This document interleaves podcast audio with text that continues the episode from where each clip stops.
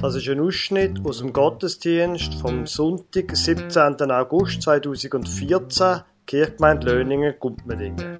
Sie hören die Lesung aus Lukas 12, 35 bis 46, Vortrag von Daniela Falber, die Predigt von Gabriela Tanner über 1. Petrus 4, 7 bis 11 und das Sendungswort kurz vorm Sagen.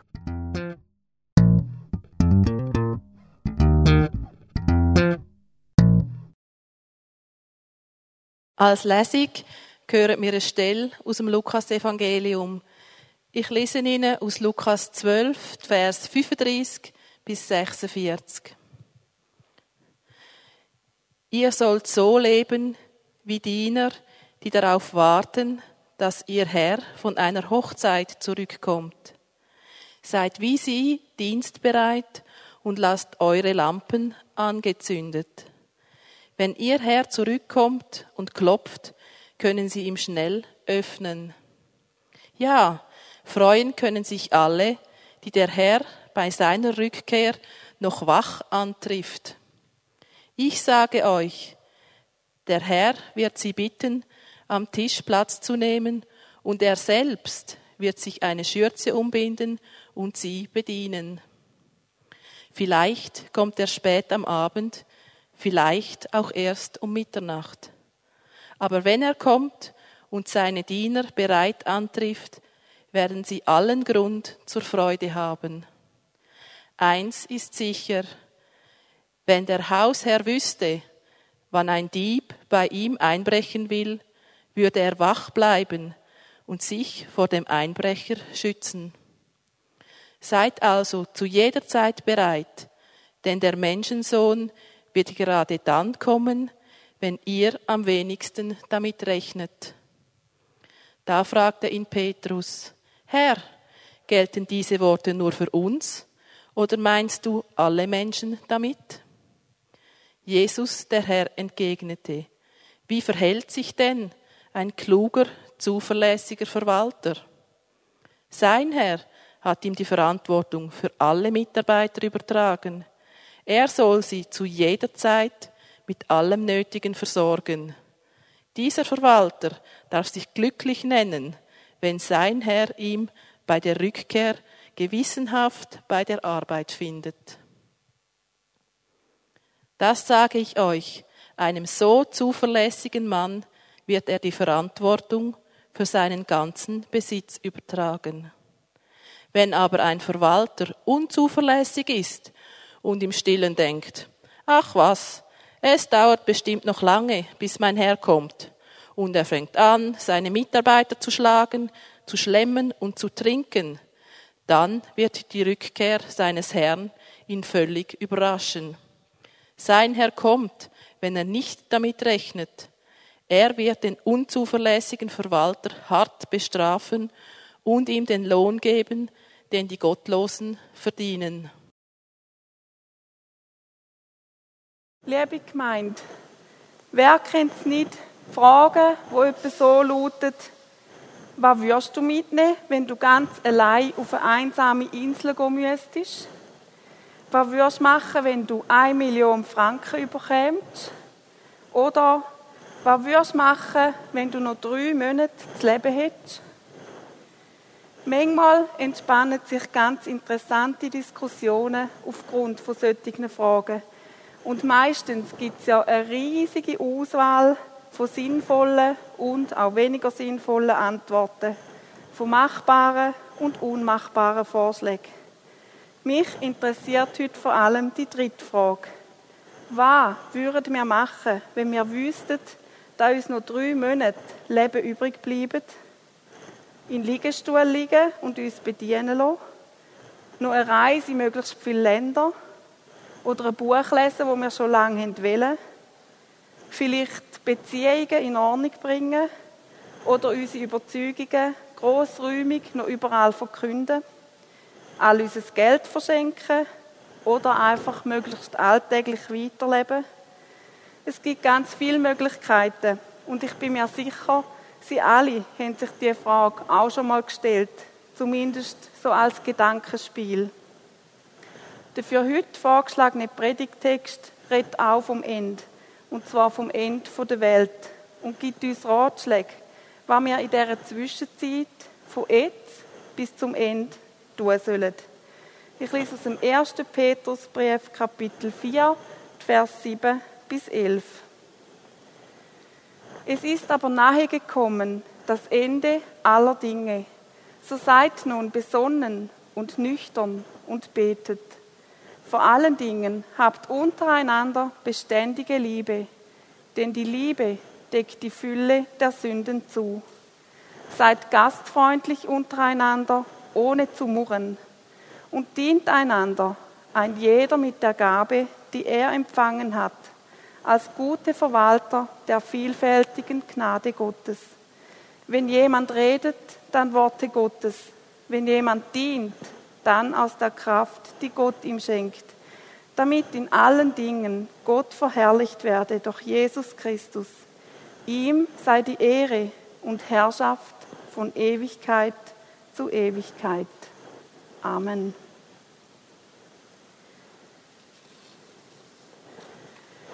Wir merken schnell, dass es im Predigtext um ganz andere Sachen geht, als wir zur Antwort geben.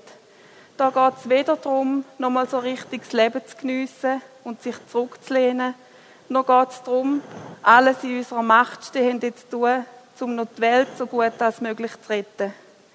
Der Verfasser vom Petrusbrief gibt uns fünf konkrete Anweisungen, wie wir in dieser Zwischenzeit von jetzt bis zum Ende der Welt leben sollen. Und es lohnt sich, diese fünf Ratschläge ein bisschen genauer anzuschauen. Habe für jeden von diesen fünf Ratschlägen einen Gegenstand dabei. Zuerst einmal heißt es, so seid nun besonnen und nüchtern. Besonnen ist nicht gerade ein Wort, das wir auf Mundart häufig gebrauchen. Vielleicht würden wir eher sagen, umsichtig oder bedacht. Und ich habe nicht so recht gewusst, was, aber ein Maßstab, um etwas ausmessen und planen, habe ich gedacht, trifft es etwa.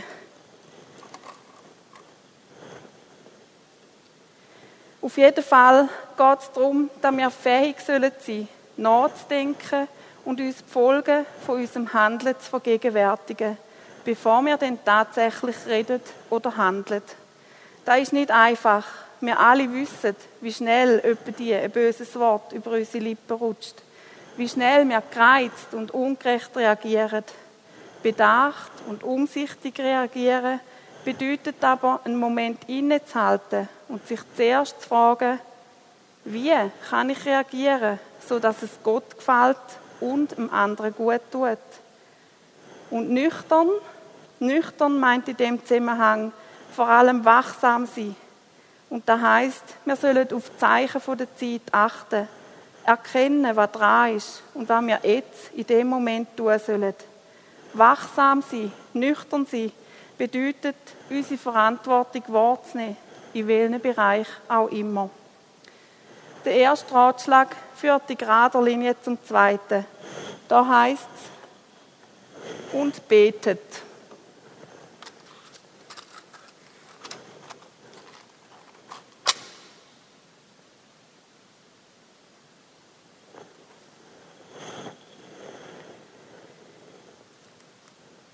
Ob ich es schaffe, bedacht und umsichtig zu reagieren, ist nicht nur eine Frage von Selbstbeherrschung und Disziplin.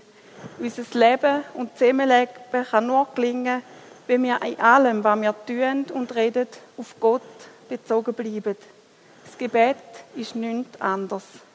Es geht darum, dass wir unser ganzes Leben, unsere Sorgen, unsere Ängste, unsere Fragen, unsere Unsicherheiten, unsere Hoffnung, unsere Freude aber auch unseren Ärger und unsere Wut und Ungeduld in Gottes Hände legen und auf seine Führung vertrauen. So ein Gebet kann ausgesprochen werden, es kann aber auch in unseren Gedanken sein. Es kann gesungen sein, es kann aus Tränen bestehen oder auch noch gefühlt werden. Wichtig ist dabei, dass wir Gott Anteil geben an unserem Leben. Gebet ist eine Lebenshaltung. Wer betet, gibt sich und sein Leben an und schaut weg von sich selber. Er kommt eine neue Blickrichtung über. Gebet erweitert den Horizont und wir merken, es gibt mehr, als wir bisher gesehen haben. Und es geht nicht nur um mich. Wir sollen uns immer zuerst an Gott wenden. Er zeigt uns die Richtung für unser Leben und er gibt uns auch Kraft, danach zu handeln. Eben umsichtig und bedacht nach Gottes Willen und fürs Wohl vom anderen. Die nächste Anweisung lautet, vor allem haltet fest an der Liebe zueinander. Die Liebe zueinander in all ihren Möglichkeiten, vom Lächeln über das freundliche Wort, das Zuhören und die Hilfsbereitschaft, soll ein Merkmal von uns Christen sein. Ein römischer Geschichtsschreiber hat damals über die ersten Christen Folgendes geschrieben. Seht nur, wie sie einander lieben. Seht nur, wie sie einander lieben. Was für ein Kompliment und was für eine Herausforderung für uns. Die Liebe zueinander soll auch bei uns zum Tragen kommen und soll rausleuchten in die Welt. Und noch mehr, es heißt weiter, denn die Liebe deckt die Fülle der Sünden zu. Damit ist nicht gemeint, dass alles Schlechte einfach unter den Teppich gekehrt wird. Auf keinen Fall. Es ist die Liebe gemeint, wo Unangenehmes durchaus beim Namen nennt, aber dabei immer die Würde vom Gegenüber bewahrt. Eine Liebe ist gemeint, wo die Last mitträgt und dabei hilft, einen neuen Weg einzuschlagen. Eine Liebe, wo der andere nicht im Gespött aussetzt. Wenn wir auch beim Kiosk durchlaufen und einen kurzen Blick auf die Heftchen werfen, die dort liegen, dann gleichen sich Titelgeschichten oft sehr. Fast immer wird schonungslos enthüllt, was die Prinzessinnen und Filmstars von dieser Welt sich für Ausrutscher geleistet haben und wer welche Neufehler begangen hat. Das sind Sachen, die die Menschen schon immer interessiert haben wo ein anderen einen Fehler gemacht hat, wo man über jemanden lachen kann, wo jemand bloßgestellt wird.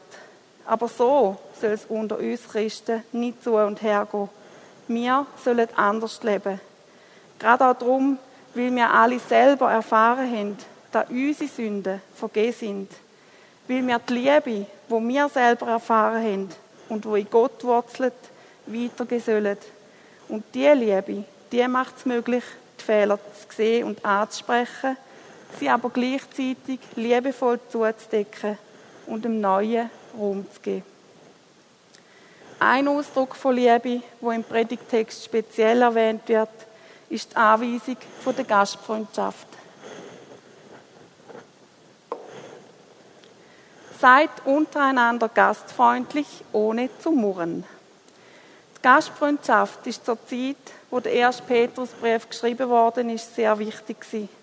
Dazumals hat es noch keine oder fast keine Pensionen und Hotels gegeben. Viele christliche Wanderprediger sind darum weite Strecken zu Fuß von Gemeinde zu Gemeinde gezogen und angewiesen gewesen auf ein Nachtquartier und etwas zu essen. Heute ist das etwas anders. Und trotzdem gilt es auch für uns, dass wir gastfreundlich sind.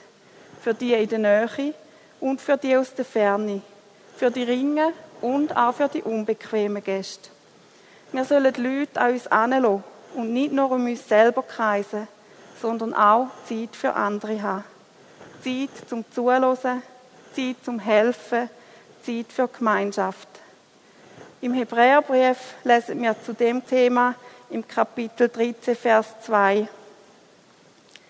Gastfrei zu sein, vergesst nicht, denn dadurch haben etliche ohne ihr Wissen Engel beherbergt.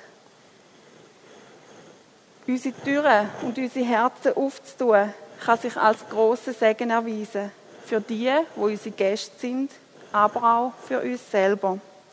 Unsere Häuser, unsere Kirchengemeinde, unser Leben sind eine Gabe von Gott. Genau wie alles andere, wo wir besitzen und tun können und gehört auch zu dem, wo wir gewinnbringend einsetzen sollen. Von der Gabe ist dann gerade auch anschliessend noch die Rede. Noch eine weitere Anweisung. Und dient einander ein jeder mit der Gabe, die er empfangen hat, als gute Verwalter der vielfältigen Gnade Gottes. Ich denke, mit Absicht bleibt der Text da sehr allgemein. Es wird nicht konkret aufzählt, was für Gaben das sind. Wichtig ist, dass jeder mit der Gabe, wo ihm geschenkt ist, zum Dienst bereit ist. Jeder Mensch hat Gaben. Gott hat uns damit beschenkt und unsere Aufgabe ist, diese Gaben weiterzugeben, uns damit einzusetzen für die anderen und für das Reich von Gott. Wir können denken und fühlen, zuhören und verstehen, lachen und zum Lachen bringen, Leute für etwas begeistern, trösten, ermutigen. Und wenn jemand in der Lage ist, komplizierte Abläufe so zu organisieren, dass alles wie am Schnürli läuft, dann soll er genau das tun. Ein anderer backt die besten Zöpfe und Küchen weit und breit, dann soll er das tun. Räumfreundlich und sauber herrichten, Sachen konstruieren, Handwerker tüfteln, mit Kind gut umgehen, beten, malen, musizieren. Die Liste von Begabungen ist endlos und darum nicht aufgeführt. Aber jeder, der von Gott eine Gabe bekommen hat, hat zugleich eben auch die Aufgabe bekommen, nämlich die Gabe für andere einzusetzen. Etwas ganz Wichtiges klingt dann gerade anschliessend beim Vers 11 noch an. Wenn jemand redet, dann Worte Gottes. Wenn jemand dient, dann aus der Kraft, die Gott ihm schenkt. Also nicht aus eigener Kraft sollen wir unsere Gaben einsetzen und gewinnbringend anlegen. Unser Denken und Handeln soll, wie bereits am Anfang vom Predigtext gesagt worden ist, auf Gott hin ausgerichtet sein und aus ihm bewerkstelligt werden. Er ist es, der uns die Liebe schenkt. Und von dieser Fülle von Liebe sollen wir weitergehen. Und er ist es, der uns Kraft und das Vermögen gibt, unsere Begabung als Dienst einzusetzen. Durch das Innehalten, durch das Gebet, durch das, dass er uns zeigt, wo unser Platz und unsere Aufgabe ist. Und dann wird es dienen und es gehen, nicht eine Überforderung und wir brennen auch nicht aus, sondern wir werden beschenkt, wir schenken weiter und kommen gleichzeitig wieder über. Gott weiß um unsere Möglichkeiten und er weiß um unsere Kraft. Wir sollen einfach nur das tun, was er uns zugedenkt hat und nicht noch einen Haufen darüber aus. Das herauszufinden ist nicht immer ganz einfach, vor allem nicht für uns, wo so prägt sind von der Leistungsgesellschaft, wo wir alle drin leben. Und darum tut es gut, auch noch den letzten Teil vom Text zu lesen. Dort steht, damit in allen Dingen Gott verherrlicht werde durch Jesus Christus. Ihm sei die Ehre und Herrschaft von Ewigkeit zu Ewigkeit. Es geht also nicht darum, dass wir gross rauskommen mit dem, was wir tun. Es geht nicht darum, dass wir bewundert und gelobt werden für unser Können sondern es geht einzig und allein darum, damit all dem Gott preisen wird. Denn ihm allein gehört der und die Herrschaft für immer und ewig. Es tut uns gut, wenn wir uns wieder vermehrt daran erinnern, dass nicht uns die Ehre zusteht, sondern dass Gott der ist, wo uns mit unseren Begabungen gesegnet hat und uns schlussendlich auch Kraft gibt, unsere Aufgaben wahrzunehmen. Mir geht da ganz eindrücklich immer wieder auf, wenn unser kleiner Sohn, der zwei Jahre alt ist, zum Beispiel den grössten Schirm, den wir haben, heben und damit die Strasse ablaufen will. Er ist dann unglaublich stolz, wenn er das geschafft hat, aus eigenem Können und mit seiner Kraft. Was er nicht gemerkt hat, ist, dass ich die ganze Zeit nebenher gelaufen bin und den Schirm oben dran gehebt und im Gleichgewicht gehalten habe. Und ich glaube, bei uns ist es oft ganz ähnlich. Wir haben das Gefühl, weil wir da wieder alles geschafft haben. Aber Gott, er hat von oben her ganz, ganz viel mitgeholfen. Und darum, er gehört ihm. Soweit also zu diesen fünf Ratschlägen, wo uns der Schreiber von Petrus mitgeben will für die Zwischenzeit bis zum Ende. Es ist aber nahe gekommen das Ende aller Dinge. So haben wir es gelesen am Anfang vom Predigtext. Allerdings ist da mit dem Ende so eine Sache. Es tönt für uns ja eher negativ. Am Ende ist alles vorbei. Das griechische Wort heißt allerdings nicht nur End, sondern auch Ziel und lässt sich in dem Zusammenhang eigentlich viel besser mit Ziel übersetzen. Für uns Christen ist das End nicht das End, sondern wir gehen aufs Ziel zu. Das Ende der Welt ist zugleich das Ziel der Geschichte dieser Welt. Die Bibel erinnert uns an vielen Stellen daran, dass Jesus als Herr wiederkommen wird und dass wir darum jederzeit bereit sein ihn zu empfangen.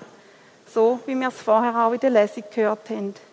In ihm ist das Ziel erreicht und in ihm sind auch alle Dinge an ihr Ziel gekommen. Und in der Zwischenzeit, in der Zwischenzeit sollen wir so leben, wie es uns der heutige Text anratet. Immer mit dem Blick aufs Ziel und eben allzeit bereit. Apropos allzeit bereit. Wie schon mal gesagt, ist allzeit bereit ein Pfadfindergruß und bedeutet bei den Pfadfindern allzeit bereit sein, gute Taten zu tun. Nebst dem Gruß gibt es aber auch noch ein allzeit bereit Drückli.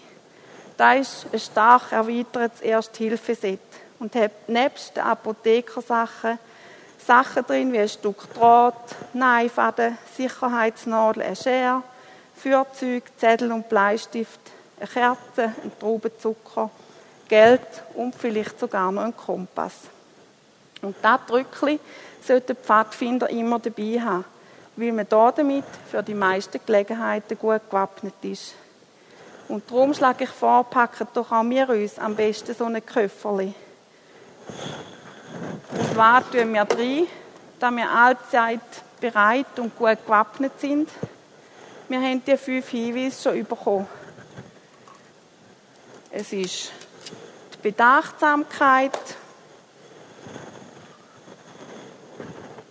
das Gebet,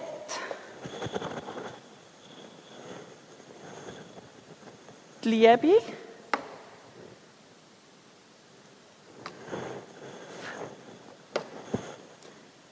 Gastfreundschaft und all die Gaben, die wir bekommen haben, um uns für andere und das Reich von Gott einsetzen. So, mehr brauchen wir nicht. Das Ziel ist nach, aber noch leben wir in der Zwischenzeit. Gehen wir also los, gut gewappnet und mit dem Erkennungszeichen der Liebe. Da ist schon seit langem auf dem Köfferli drauf, aber es passt gerade.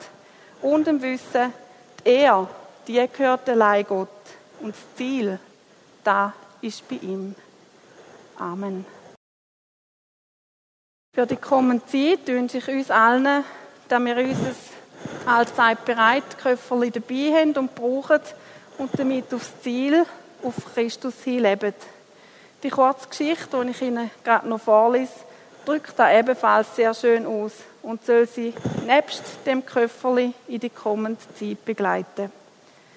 Auf einer Halbinsel des Gomersees träumt die Villa Acronati einsam vor sich hin. Nur der Gärtner lebt da. Einer der seltenen Besucher fragt ihn, wie lange sind Sie schon hier? 24 Jahre. Und wie oft war die Herrschaft hier in dieser Zeit? Viermal. Wann war das letzte Mal? Vor zwölf Jahren, sagt der Gärtner. Aber sie haben den Garten so gut in Stand, so herrlich gepflegt, dass ihre Herrschaft morgen kommen könnte. Der Gärtner lächelt. Heute, mein Herr, heute. Der Herr segne dich und behüte dich. Der Herr lasse sein Angesicht leuchten über dir und sei dir gnädig. Der Herr erhebe sein Angesicht auf dich und gebe dir Frieden. Amen.